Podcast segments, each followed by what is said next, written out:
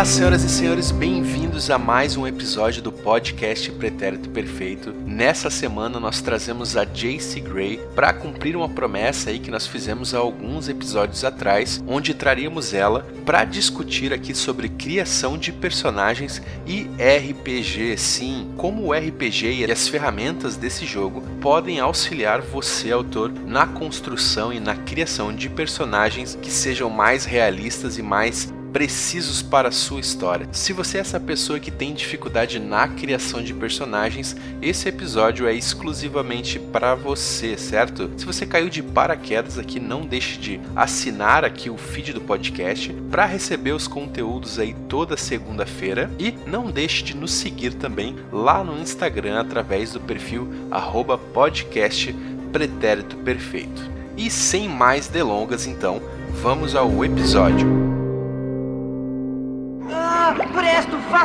Mágica e nos tire daqui! Ah, uma mágica? Mas que mágica? Qualquer mágica, Presto, rápido! É, Ocus Delirium, Alacassi, faça uma mágica que nos tire daqui! Ei, consegui!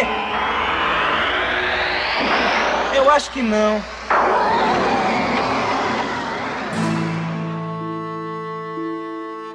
Pra gente começar esse papo, eu queria que falasse um pouco sobre a tua história com RPG, como é que você começou na jogatina aí, nesse mundo maravilhoso do RPG como necessariamente foi esse teu relacionamento até agora, né? É, o, o meu caso de, de, de amor com RPG, por assim dizer, né? uma, uma história de uma história de amor melhor do que Crepúsculo. eu comecei a jogar quando eu tinha 14 anos. Eu, eu fui apresentada por, pelo namorado que eu tinha na época. Hoje em dia eu não quero ver ele nem pintado de ouro na minha frente, mas. Só sobrou o RPG. Só, é aquilo, a gente tem que separar os bons momentos dos maus momentos. Foram mais maus momentos, não quero olhar pra cara dele, mas a gente tem que admitir que pelo menos uma coisa boa fez que foi me apresentar o RPG. Então eu tinha 14 anos quando eu comecei a, a, jogar RPG. Desde então eu já vinha gostando muito dessa questão do, do criar personagem, interpretar o personagem. É, eu nunca tive oportunidade de fazer um curso de teatro, apesar de querer muito. Uhum. Mas eu acredito que, tipo, o RPG meio que deu uma suprida nessa necessidade, porque eu não queria fazer teatro exatamente pelo teatro em si. Eu queria era aprender a representar. Sim, sim. Não uhum. queria, eu nunca sonhei necessariamente com, com o palco. É que o RPG dá esse gostinho, né, cara? Sim. E tem a facilidade de que, tipo, você que criou o seu personagem, você não tá lidando com o personagem de alguém ali, né? Você sim, que, sim. Você exato. que criou todo aquele seu personagem. Meu primeiro contato com o RPG foi com GURPS. GURPS. O desespero da minha vida. GURPS. Eu admito que foi um primeiro contato traumático. É, pra, uhum. A impressão que eu tive é que eu precisava de um PhD em física pra poder entender. Não, para jogar com todos os recursos é basicamente isso, né? Tem que ser um engenheiro espacial para. É que foi aquilo, né? Segundo o pessoal fala, tipo, eu já, já me apresentaram logo a, a droga pesada, né? Aí eu falei, não, pera.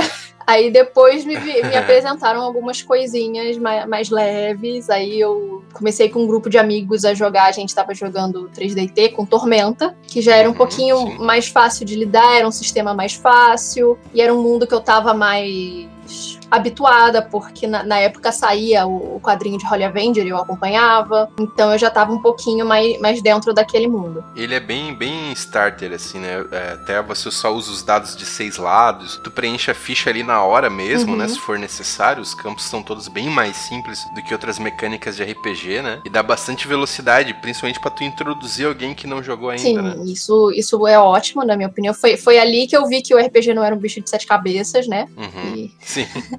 não, não, não era uma coisa que precisasse do PhD em física. Embora o D&D às vezes para mim pareça isso também.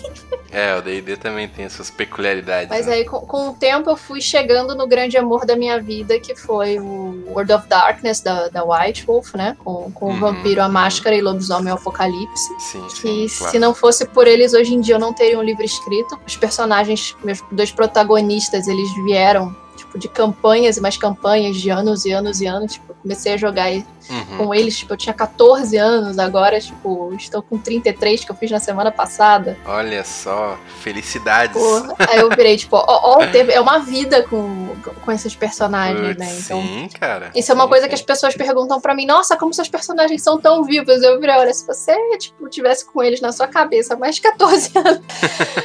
é quase. conheceria os detalhes. É quase assim, tipo, um caso de múltipla personalidade já, né? Quase uma patologia já. Os caras dividem espaço aí na tua Nossa, o, o pior é que é aquilo, eu já vou falar, é criar personagem de RPG quando você gosta muito do personagem, joga muito com ele, é um caminho sem volta. É verdade, né, cara? Tolkien tem muito disso, né? Ai, nem me fala. Tipo, hoje eu tô triste, porque hoje, enquanto a gente tá ah, gravando, é nosso querido Bilbo nos deixou, foi pra Terra dos Elfos. Sim, sim. Foi para além do mar. Você tava falando aí sobre essa questão do personagem, né? Do personagem é, quase que adquirir vida, né? uhum. né? Você conhece tanto ele que você saberia que decisões ele tomaria. O Tolkien ele tem esse negócio com os personagens que é uma espécie de uma metaficção, né? Onde ele ele não acreditava que ele estava escrevendo, né? Mas que ele estava descobrindo acerca dos seus personagens, né? Então alguém perguntava alguma coisa que ele não sabia a resposta, ele dizia, ah, isso aí eu não eu tenho que descobrir isso ainda. que é uma perfeita saída, né? Para qualquer escritor. É, Alakassi, faça uma mágica que nos tire daqui. Ei, consegui! Eu acho que não. Tolkien, o, o, cara era um gênio. Não, não, não existe outra sim, palavra para falar sobre a, todo esse mundo que ele criou. Tanto que muitos RPGs é, são baseados na criação dele. Exato. Né, o famoso MERP, né? Sim, tem, tem muito. E tem adaptações, tipo, para vários outros sistemas também. Sim, sim. E muita gente, inclusive, chega em Tolkien através do RPG, né? Sim.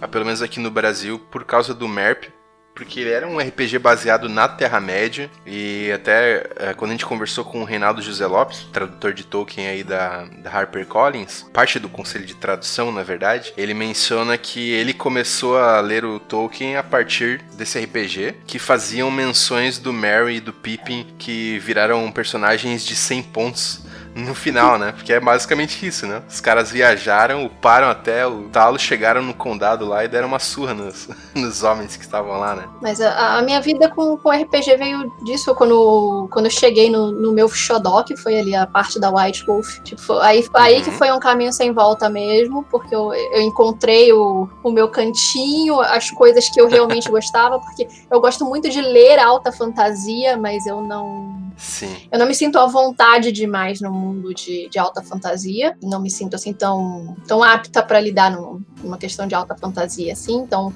é, o Vampiro Máscara Lobisomem Apocalipse já me dava um cenário mais familiar, por assim dizer, né? E foi dali para frente que eu não, não parei mais. Eu não jogo mais em mesa por falta de tempo. A vida atropela a gente, Sim. não tem jeito. E é um negócio que leva tempo, naturalmente, Sim, né? Mas de vez em quando eu tento entrar, eu tô com, com uma mesa para começar de de D&D com alguns outros escritores. Eu fui apresentada ao D&D Beyond, que é um site maravilhoso que eu fiz uma ficha em 10 minutos e eu não tava nem acreditando que aquilo aconteceu.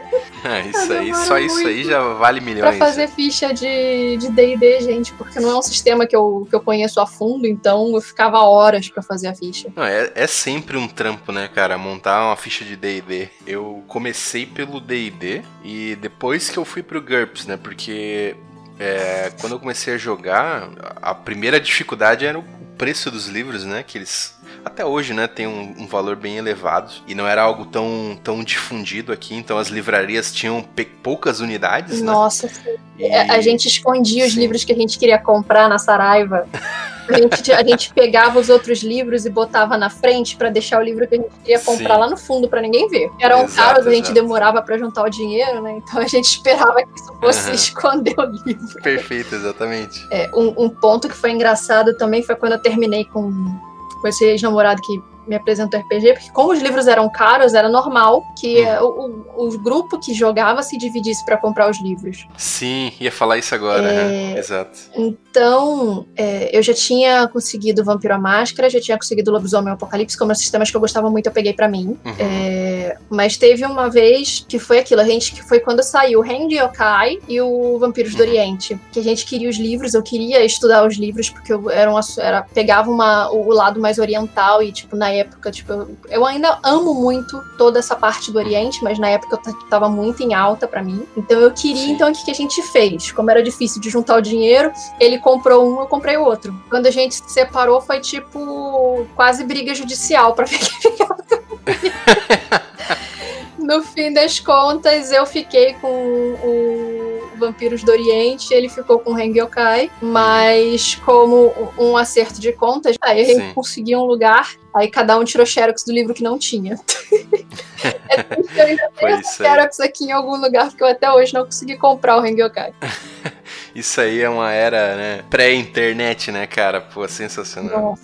É, é o que eu ia falar de fato, né? Que a galera rachava os livros, então, porque, se, por exemplo, você ter o, o kit completo de Dungeons and Dragons, pô, você tinha que ter o do jogador, o do mestre e o do Você faz um monstro. financiamento pra comprar. É, pois é, e na época era tipo assim, né? ah, sei lá, tô com 30 anos agora, então devia ser uns 20 anos atrás, talvez. Pô, tava já uns 90, pi- 70, 90 reais, que hoje já passa de, sei lá. Nossa, você tá sendo bonzinho. Olha, a média dos livros da White Wolf, os mais baratos eram 150 Pois e é. eles eram mais baratos do que os D&D. Então, olha aí. E é uma grana pesada, né? Hoje, na época, se eu não me engano, o salário mínimo era coisa de uns 600 reais. Então, era muito. Então, assim, era, era quase um. metade de um salário mínimo, né? Então, meio mês trabalhado aí pra tu conseguir adquirir um livro, né? Então a galera realmente rachava. Eu lembro que eu tinha o livro do jogador, eu nunca consegui ter é, todos os livros de DD. E aí, então, foi quando eu conheci o GURPS, porque ele era um pouco mais acessível, assim. Eu. Não que ele, ele tinha a mesma faixa de preço, mas ele era um livro completo, né? Então tudo que você precisava Sim. estava num único Ele não livro. precisava de 50 livros para você conseguir entender o Exato, sistema. exato. Apesar de ser um sistema muito bom e que você adapta qualquer coisa pra ele, era difícil de lidar com ele, ainda mais tipo o pessoal adolescente, que tipo, não é a pessoa assim muito de exatas, sim. né? não tá muito afim do, do compromisso ali com, com o negócio. Não, de fato, é, essa questão da, de ele ser tão adaptável, né, era um dos principais pontos do GURPS. E o que a gente fazia muitas vezes era ignorar a maioria das regras e, e decidia na hora ali, o mestre decidia. E. Hashtag faço até hoje. Pois é, né? Pois é. Não, se for seguir a risca, putz, você, não, você fica preso completamente ali no sistema, né? Então tem que ter um pouco de maleabilidade também da parte do mestre ali pra, pra, pra deixar o jogo fluir mais naturalmente, né? Inclusive, eu, eu tenho um desejo de jogar algo mais realista, uma campanha de, de espionagem, e eu tô até pensando, tô cogitando no GURPS ou no Call of Cthulhu, né? Que também é uma mecânica que tem as profissões e tal e pode funcionar um pouco melhor, mas ainda não, não achei um sistema que, que sirva adequadamente. Eu, eu comprei recentemente. Bom, recentemente não, tipo, foi no ano passado, mas eu comprei o, o Day Strange. Uhum. Então, eu achei um sistema bem interessante, só que eu ainda não consegui parar pra dar uma estudada no, no sistema. E eu acho que é o único livro de RPG aqui tipo, que não é, seja independente, por assim dizer, Uhum. que eu tenho além dos da White Wolf, mas eu tenho alguns livros independentes da, da letra impressa do, do Marcelo Pasqualini, e tem um que eu sou doida pra jogar, mas o povo não- nunca senta pra, jun, pra juntar e jogar ele. Que é, o, que é o Zauber, que o, o jogo me ganhou com a premissa de chutar bundas nazistas. Sensacional. Então é aquilo, tem RPG de tudo, Exato, gente. cara, isso é demais. É, Ocus Delirium, Alacassi, faça uma mágica que nos tire daqui. Ei, consegui! Eu acho que não. Você tava falando sobre como os teus próprios personagens eles nascem dentro dessa realidade, né? Da tua experiência com RPG e tal, de uma campanha. Eu queria saber o que, que você pensa sobre é, a diferença entre um escritor que teve contato com RPG e aquele que não teve, né? E se você vê que o, o escritor jogador de RPG ele tem alguma vantagem em relação a quem nunca teve contato com essa mídia. O que, que você pensa sobre isso? É, o, até por eu estar tá já há um bom tempo, já põe aí pelo menos uns dois anos que eu venho estudando sobre diferentes técnicas de escrita, eu não chego a considerar necessariamente tipo, oh meu Deus, eu escrevo melhor do que qualquer um porque eu joguei RPG. Hum? Não, mas eu, tenho, eu, eu tive contato com ferramentas que algumas pessoas não tiveram e que eu posso usá-las ao meu favor enquanto eu estou escrevendo. Sim. Uhum. Eu, eu tenho histórias que estão engavetadas desde os meus 14 anos uhum. Uhum. Com, com personagens que vieram de RPG. Eu tenho material para muita, muita coisa e que veio do RPG porque eu comecei a criar personagens. Eu não tinha pretensão de criar esses personagens para escrever. Sim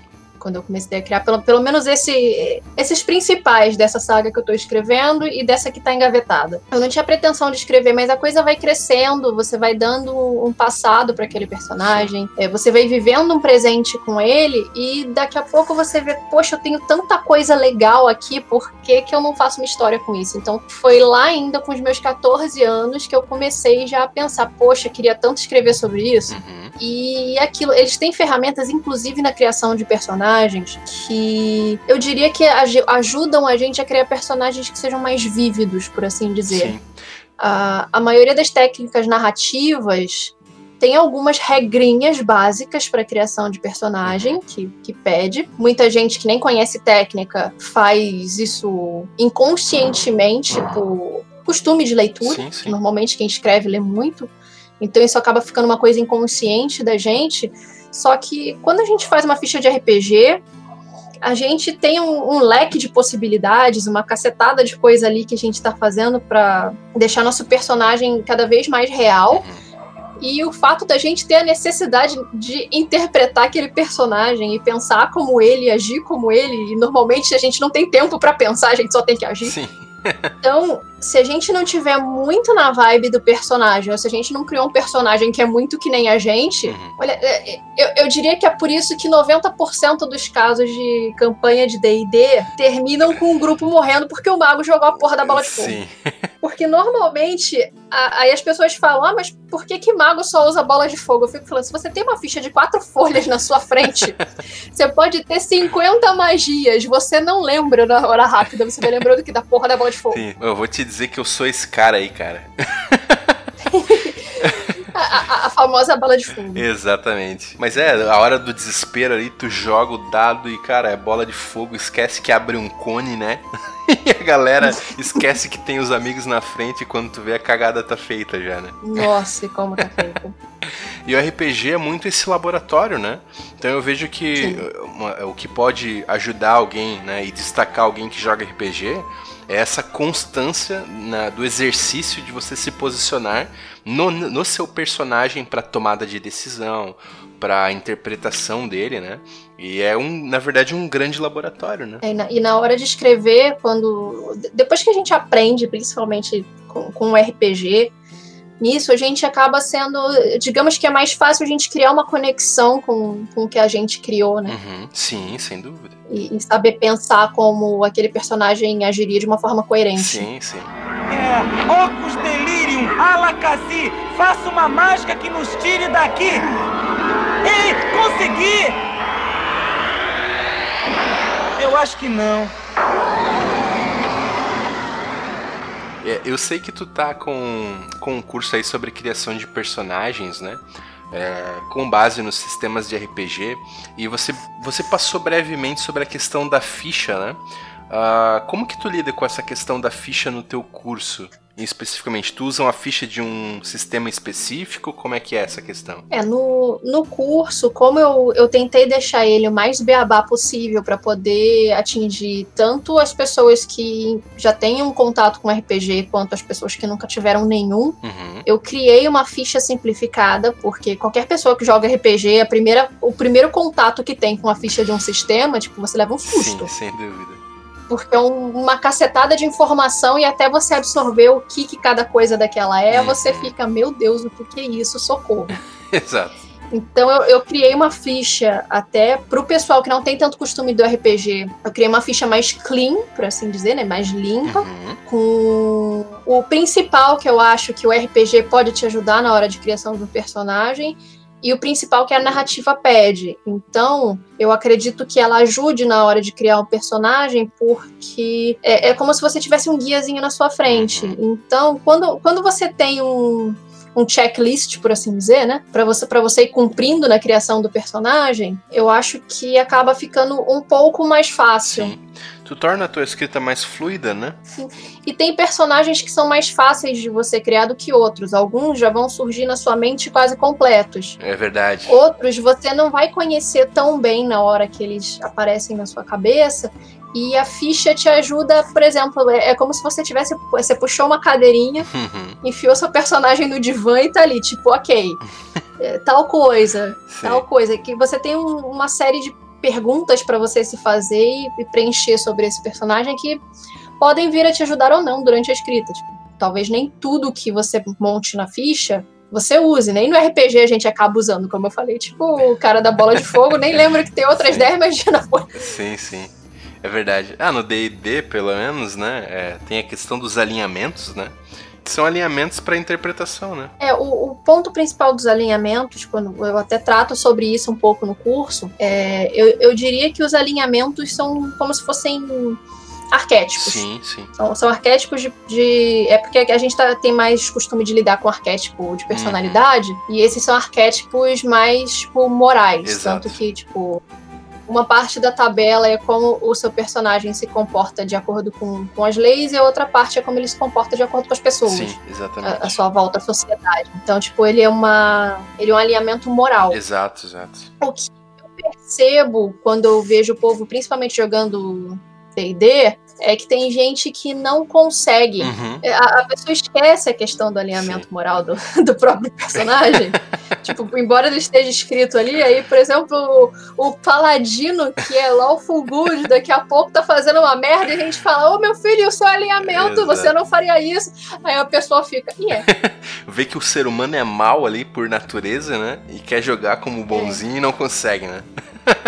Pois é. Bom, é, então se eu entendi direito, o que tu fez foi constituir uma ficha específica para necessidade do escritor. Isso, eu tentei montar, é, eu, eu chamei essa ficha de quimera, né? Porque ela é o meu, meu pequeno Frankenstein. Sim. De, de anos e mais anos de estudo, de técnica e de RPG. Uhum. Na, mas o, o, curso não é só a ficha, né? Sim. né? O, o curso vem te explicando como usar ficha, como usar outras ferramentas do RPG enquanto você tá, tá escrevendo, como por exemplo, eu, é, o, o, povo ri pra caramba quando eu falo isso, mas eu jogo dado quando eu tô escrevendo. Quando eu tô pois na dúvida é, do que cara. eu vou fazer, eu jogo. Isso, isso é herança de, de RPG. Eu acho que todo RPGista na dúvida joga um dado. Se bobear, eu, tipo, se eu tiver em dúvida na minha vida e tiver um dado na minha mão, eu vou tacar um dado pra ver. Deixa na mão do acaso, né?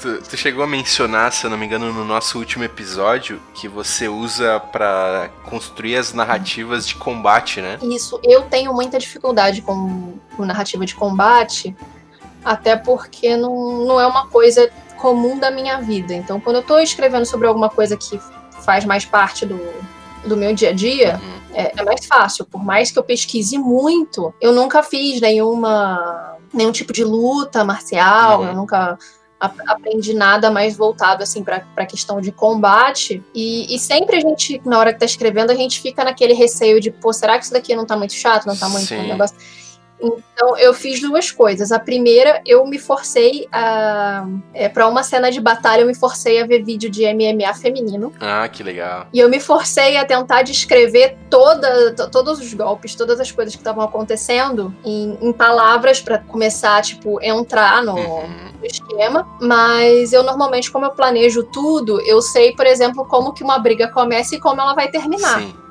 Mas o miolo dela, eu normalmente, tipo, é, é, um, é uma nuvenzinha cheia de neblina. Tipo, uhum. estou em Silent Hill, não sei pra onde eu vou porque eu não enxergo sim, nada. Sim. Aí eu acabo determinando turnos pros personagens que estão no meio dessa batalha. Eu, digamos, tipo, que eu vou fazer, tipo, uns três ou quatro turnos naquela batalha, eu jogo dados para os personagens para ver, tipo, quem tá indo melhor e quem tá indo pior. Cara, ainda. sensacional. Isso deve tornar até mais dinâmica e mais divertida, né? A, a construção desse tipo de cena, né? Acaba sendo divertido porque é, você não tem noção do que vai sair do dado. Sim. uhum. É, obviamente, diferente de um jogo de RPG, você tem a liberdade de se o seu dado matar o seu personagem e você não matar o seu personagem, mas você nunca sabe o que vai sair. Uhum. E acaba sendo um- uma técnica de, de improviso, porque a partir do resultado que você tirou nos dados, você vai ter que escrever a cena de acordo com aquilo. Sim. Uhum. Aí eu, eu me divirto muito quando eu, quando eu chego nessas partes, assim. Sim, é- deve ser demais, realmente, cara. Eu, eu acho muito